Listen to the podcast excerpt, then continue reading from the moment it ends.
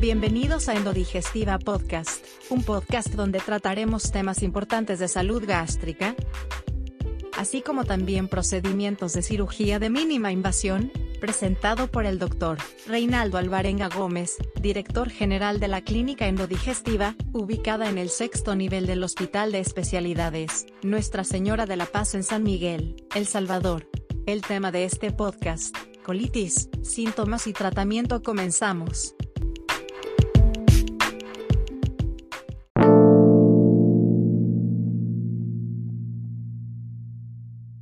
Este, el tema de esta noche, pues, como hemos visto en la literatura, que es algo muy frecuente, la famosa colitis. Sí. ¿Cuánto, quién no ha padecido de colitis en algún momento de su vida?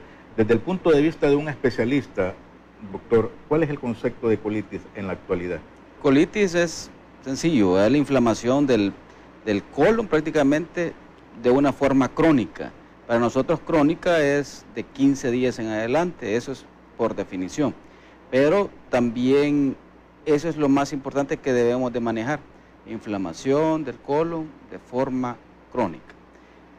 Una vez que tenemos estas alteraciones a nivel del colon, la inflamación, entonces todos, como dice don Efraín, casi todos hemos pasado por un cuadro de colitis o por lo menos hemos comentado que decimos que tenemos un cuadro de colitis, pero realmente hay que estudiar y el caso y poder decir, si este es un cuadro de colitis, si este es un cuadro de síndrome de, de, colon irritado, por decir algo, y si este es un cuadro de una enfermedad diverticular, o sea, tantas enfermedades que pueden haber y podemos decir que es colitis, y la colitis, como la podemos conocer, hasta se conoce como la apendicitis del lado izquierdo, pero realmente es una enfermedad como tal, que es una inflamación crónica del colon. Este inicia del recto, colon sigmoide, colon de izquierdo, colon transverso, colon derecho, hasta llegar al, ciego. Todo esto puede ser de forma ascendente y puede ir progresivamente eh, progresando cada una de las partes de las anatomías que ya más o menos les hemos comentado. Y eso es lo que tenemos que tener en cuenta. Y cada una de las partes da sintomatologías diferentes.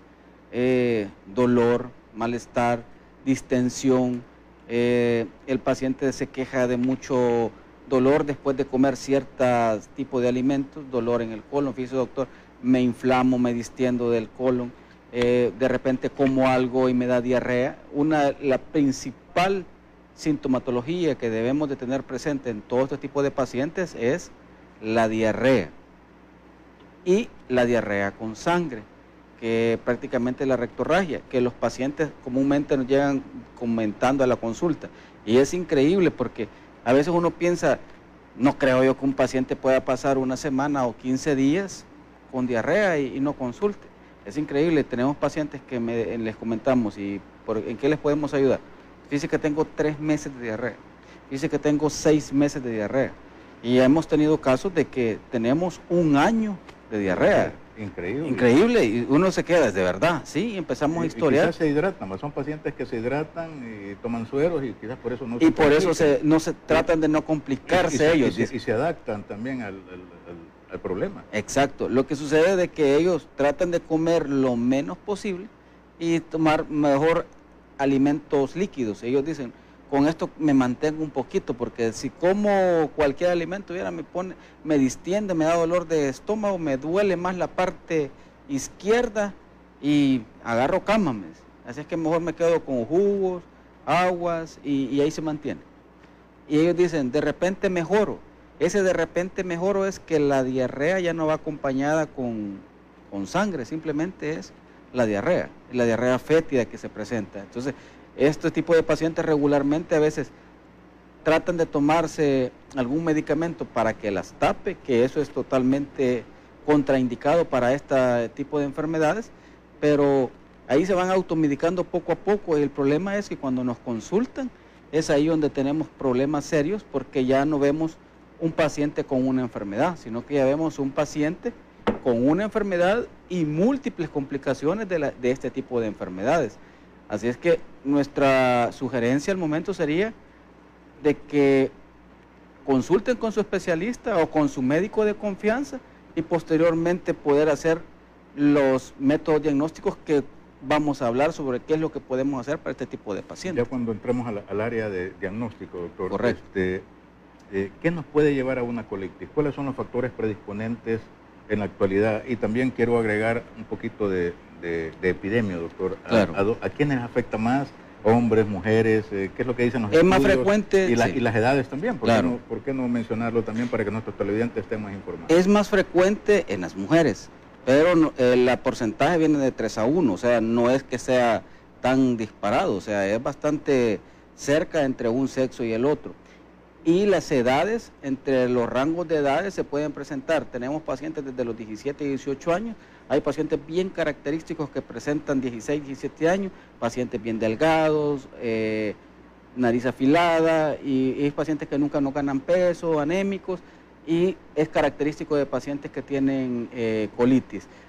Está el otro grupo de, los, de pacientes de que ya están en edad más productiva, entre los 20 y los 30 años de edad, o la tercera o cuarta década de la vida, que están presentes con sus alteraciones a nivel de su sintomatología y que se van desencadenando cada, cada vez más. Una de las características es cuando este tipo de pacientes a veces comienza a trabajar y trabajan fuera de las casas. Entonces la alimentación ya es un poco más desordenada y empiezan a achacar que tenemos problemas de alimentación porque me distiendo el colon, me duele, me da diarrea y tengo rectorragia o, diarrea con sangre porque estoy comiendo fuera, estoy comiendo en X lugar o estoy comiendo ciertos alimentos de comida rápida y eso es lo que me está ocasionando. Siempre le buscamos un achaque, una característica para que nosotros pues no acudir a la consulta, ¿verdad? Y poder decir que no hay ninguna otra alteración ante esto.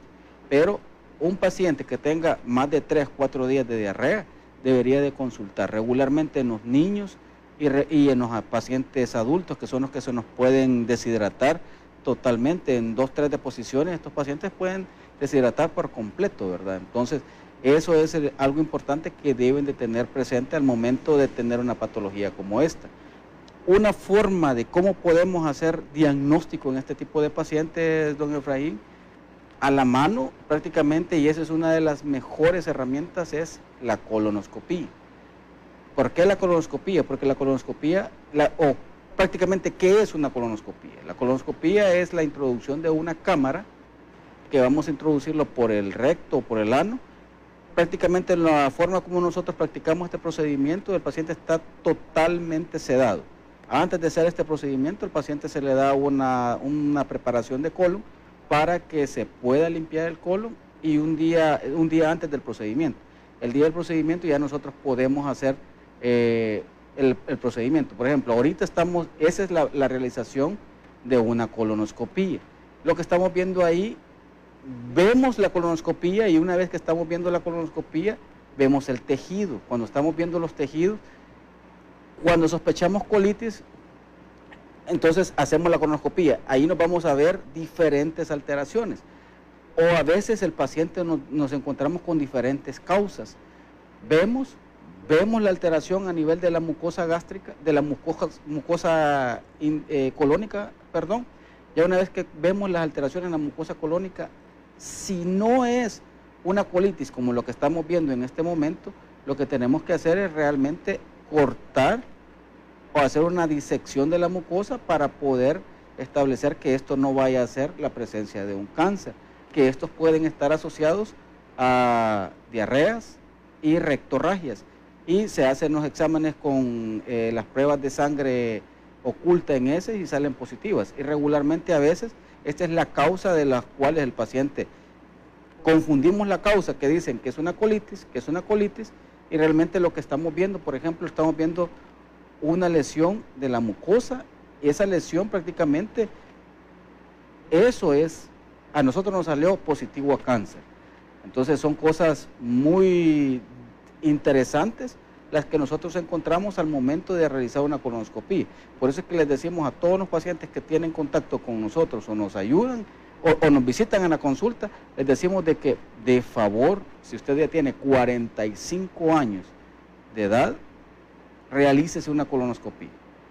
Ya sea que tenga antecedentes de familiares que tuvieron cáncer o simplemente tiene diarreas frecuentes O el dato más común, usted tiene 45 años de edad y ese, y ese dato para nosotros ya es eh, un screening para poder realizar, por ejemplo, una, una colonoscopia para, para, poderle, para poder estadificar si tiene o no tiene cáncer. Por ejemplo, podemos ver un divertículo eh, eh, de colon y, una vez que nosotros entramos y vemos, por ejemplo, estamos viendo esa, esa, esa mucosa, vamos a ver una lesión que prácticamente se pasa hasta cierto punto desapercibida porque uno dice, ahí encontramos una lesión. Y tenemos las otras lesiones que son así, bien evidentes.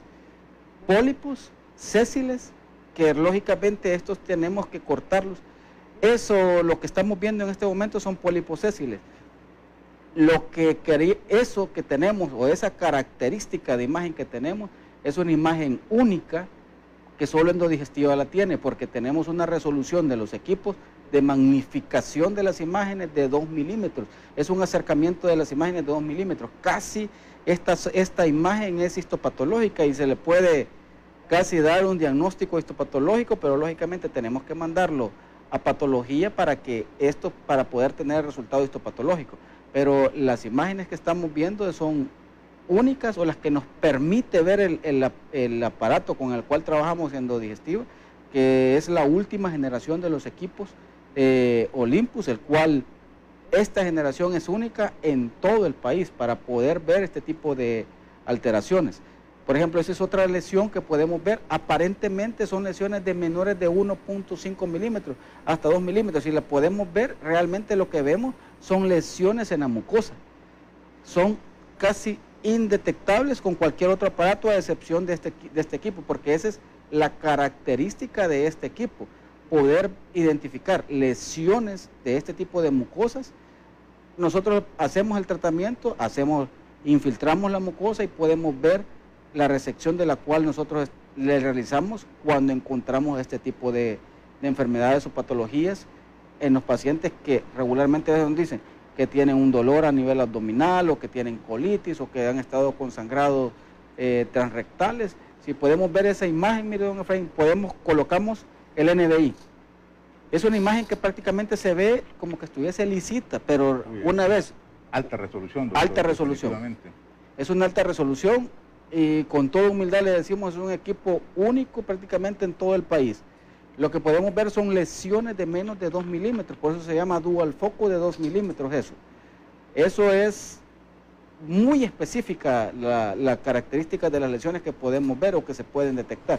Esa es la resección en la cual identificamos que debemos, hemos realizado la, la resección completa de la lesión.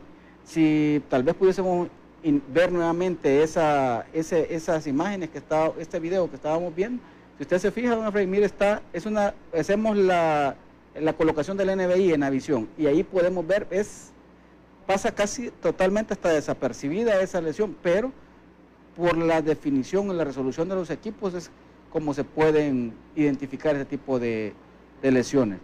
Y eso es por la cual los pacientes se pueden ver beneficiados al momento de poderle realizar un procedimiento. Y es algo que el paciente debe de tener en cuenta. No es lo mismo solo venir a hacerse una colonoscopía o una endoscopía porque se la quiere hacer o, quiere saber, pero realmente debería de hacérsela donde tenga una buena resolución sus equipos y que tengan una buena generación de los equipos.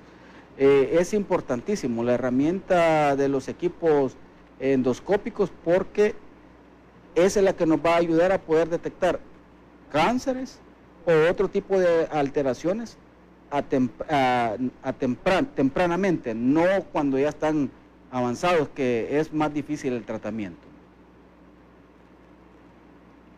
Así es que esa es una, esa es una de las imágenes como podemos ver, y, la resección de las que estamos haciendo es prácticamente una resección de, la, de una polipectomía que se hace y podemos hacer la resección de la mucosa. Y prácticamente si la mucosa, si el, patólogo nos dice de que la mucosa no, no hay ninguna alteración tanto abajo como arriba de, la, de los bordes, pues prácticamente el paciente podríamos decir que está bastante, ya está curado podríamos decir que no hay, no hay más que hacerle, ya se le hizo la resección que teníamos que, que hacerle para ese tipo de patologías que podemos encontrar en el momento de hacer un procedimiento como estos. Definitivamente una imagen habla más que mil palabras y es el esfuerzo titánico, definitivamente siempre se ha mencionado eh, traer este equipo, de, este, importarlo, instalarlo y tener toda la preparación y, la persona, el equipo también humano, idóneo para conducir. Definitivamente son esfuerzos muy altos, pero que al final vale la pena y ya tratamientos que habían que irse a hacer a San Salvador o fuera del país, ya no, están, se pueden hacer aquí en Endodigestivo, aquí en el Hospital de Especialidades Nuestra Señora de la Paz. Exacto. Estamos pues, para poderle poder realizar todo este tipo de procedimientos. Realmente lo que realizamos en Endodigestivo son endoscopías diagnósticas, terapéuticas y intervencionismo endoscópico. Es un procedimiento de mínima invasión, endoscópico de mínima invasión también, pero de muy alta calidad, con toda humildad le, podemos decir, son procedimientos que antes, como dice don Efraín, había que ir a hacerlos fuera del país si es posible y con todo el esfuerzo que hemos tratado de hacer para poder traer toda esa tecnología acá y poderla tener aquí en el oriente del país.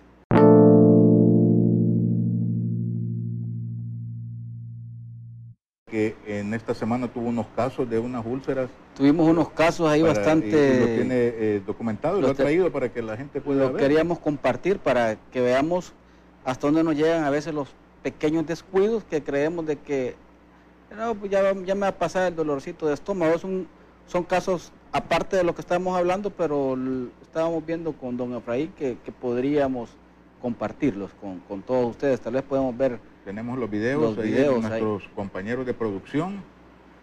Eh, ahí lo que estábamos viendo, una varice esofágica sangrante, con sangrado activo. Es un paciente con cirrosis debutante. El paciente nos comenta de que tiene eh, distensión abdominal, dolor, y lo que podemos ver ahí prácticamente son varices esofágicas grandes, inmensas, que dan hasta un poco de temor tocarlas y, y, uno dice, ¿y, qué, hay que hacerle a este tipo de, procedimiento? El paciente que, lo que sucede es que este paciente consulta por presentar anemia, sangrado activo, vómito con sangre, y esa es una de, las consecuencias al cual acudir a tarde la consulta. No sé si tal vez podemos ver el siguiente video. Esa es una úlcera, miro, don Efraín, con sangrado activo. Estamos lavándole y podemos ver que tiene una úlcera con sangrado activo. Este paciente nos consulta que tiene problemas de dolor abdominal, dolor a nivel de la boca del estómago y ha estado con heces negras, algo importante, se llama melena, ha estado con heces negras.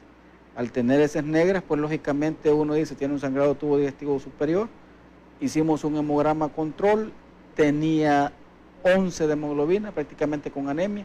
Lo que vamos a ver en este momento es, prácticamente esa úlcera está sangrando. Lo que vamos a utilizar es el argón plasma para poder detener el sangrado de, de, esa, de esa úlcera. Si lo podemos ver en el momento que lo estamos utilizando, ahí lo empezamos a utilizar. Van a ver que automáticamente una vez utilizamos el argón, el plasma argón, pues, deja de sangrar. Entonces, esa es la tecnología con la cual el paciente se ve muy beneficiado. La causa, este paciente quedó hospitalizado, pero la causa del manejo hospitalario no es por el problema de la úlcera. Hoy es el problema de la anemia por la cual el paciente ha estado consultando. Ahí vamos a ver otra úlcera. Colocamos una imagen de NBI, que eso es, ahí está la úlcera, y el paciente ya tiene esta fibrina, el paciente nos consulta que ha estado con dolor a nivel del, epigastrio, que ha estado con dolor y ardor. Podemos ver una imagen con NBI y podemos ver la característica de la úlcera. La, esa tecnología en lo que estamos viendo, que es un filtro, eso nos da la característica de poder ver la úlcera tal como es y la parte del área que, en la cual está afectada. Esa es una tecnología única. Ese es otro caso que podemos ver que esa es una úlcera de duodeno, de intestino delgado, la primera porción del intestino delgado. La segunda porción del duodeno, el paciente nos consultó que estaba haciendo pupú negro, heces negras, y se ha sentido últimamente un poco decaído. Hicimos los exámenes, anemia, eh, examen sangre oculta en ese es positivo, utilizamos el argón plasma, lo colocamos y se acabó el sangrado. Eso es lo que estamos viendo, eso es lo que dura el procedimiento. Este paciente no necesita hospitalización, se puede ir para su casa y el manejo pues totalmente ambulatorio. Pero la importancia de esto es de que consulten a tiempo. Esa es la, característica de, lo que hemos visto. Eh, esta semana con las lesiones que hemos estado viendo, hemos encontrado múltiples úlceras que el paciente nos consulta por sangrado porque presenta melenas, que se llama pupú negro, eh, o de repente que han estado con, que han sentido decaídos, hacemos hemogramas control, vemos que tienen deficiencia de hemoglobina, de hemoglobina baja, de los niveles normales, o pueden tener una hemoglobina de 12, 13, pero estamos en la ciudad y realmente los pacientes que vivimos en la ciudad debemos de andar hemoglobinas arriba de 14, entonces eso nos hace pensar que he tenido algún sangrado. Hacemos la endoscopía y lo que, nos encontramos pues son lesiones bastante eh, aparatosas, con sangrados activos, que gracias a Dios tenemos la tecnología como para poderle ayudar a los pacientes y poder detener todo este tipo de sangrados, que son bastante fuertes, bastante masivos y que muchos de estos, si no se llegan a tratar a tiempo, pueden fallecer con pacientes con vómito con sangre o rectorragias o pueden presentar eh, unas alteraciones que puedan, que, puedan presentar ya sea eh, choque hipovolémico por falta de, por tanta pérdida sanguínea y eso es lo que realmente tratamos de evitarle a los pacientes sobre cada uno de los casos que vamos viendo. Por ejemplo, estamos ligando varices esofágicas y eso, esos casos son bastante fuertes porque el paciente viene con un vómito con sangre, pero que ha vomitado dos, tres veces y ahí podemos ver, ahí está el chorrito de sangre, tomamos la ligadura y ya prácticamente se liga. Estos casos se ven fáciles, se ven prácticos, pero es bastante delicado el procedimiento porque el paciente viene bastante delicado. Ha, ha pasado demasiado tiempo para poder acudir a la consulta pero pues gracias a Dios, la mayor parte de los pacientes, pues aunque nos consulten un poco tarde, pero se les puede resolver la mayor parte de los problemas. Que eso es lo que vamos tratando de, realizar en cada uno de los casos que vemos y atendemos en la, clínica. Definitivamente, eh, esto, eh, esto es bien importante, doctor, eh, ubicarlo de que estos sangramientos pueden tener problemas complicados y llevar hasta la muerte. ¿Se puede morir? Pues se puede morir porque al no parar el sangramiento, o sea, la persona se sangra y no se y pues este, puede tener pues todas las complicaciones que sabemos, un sangrado de esa naturaleza. Sí, por ejemplo, antes estos sangrados, yo creería, yo digo antes, ¿verdad? Pero yo creería que todavía se sigue utilizando esa, esa técnica no, no endoscópicas, pero que se le colocan una sonda, eh, dos, tres balones se inflan y ahí se dejan. Son sondas bastante gruesas y incómodas, pero es la única forma como se tenía antes de poder detener el sangrado. Yo creería que en algunas instituciones todavía se utiliza esa técnica que no es muy buena, pero algo nada, pues, pero lo ideal es hacerlo de forma endoscópica al momento del ingreso del paciente, no esperar que se compliquen, darle el manejo adecuado al paciente que cuando ingresa, poderle atender de la mejor manera, ya sea de forma endoscópica, resolver el problema y luego podemos, nos quedamos ya más tranquilos resolviéndole el problema de, base que ha tenido.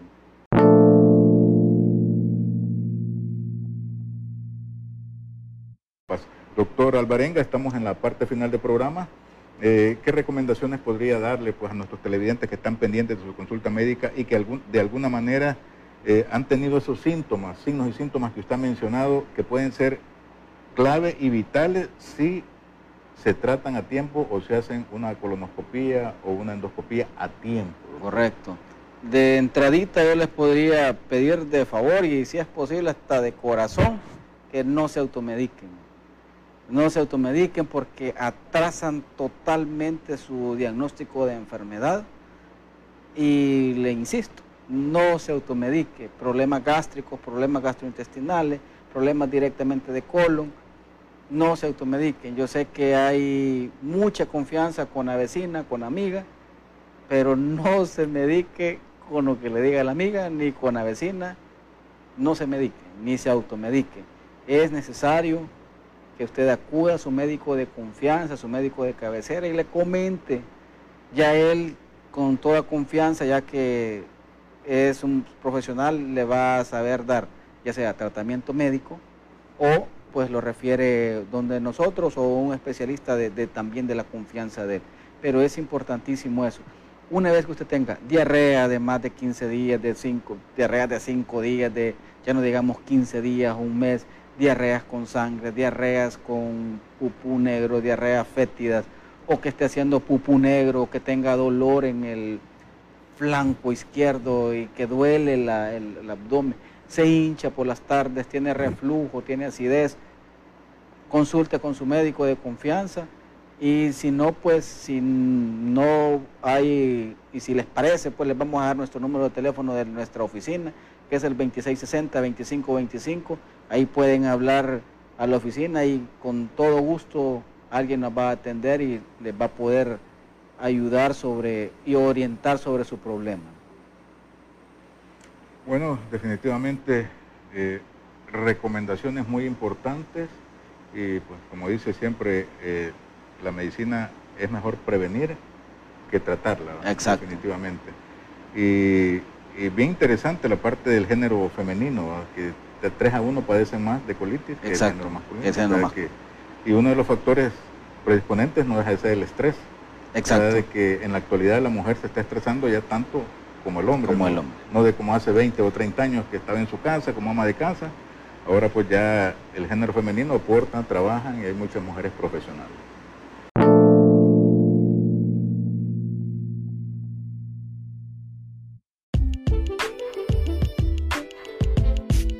Gracias por escuchar Endodigestiva Podcast. Suscríbete, estamos disponibles en tu plataforma de podcast favorita, Spotify, Google Podcast. Apple Podcast. Publicamos nuevos episodios todos los lunes.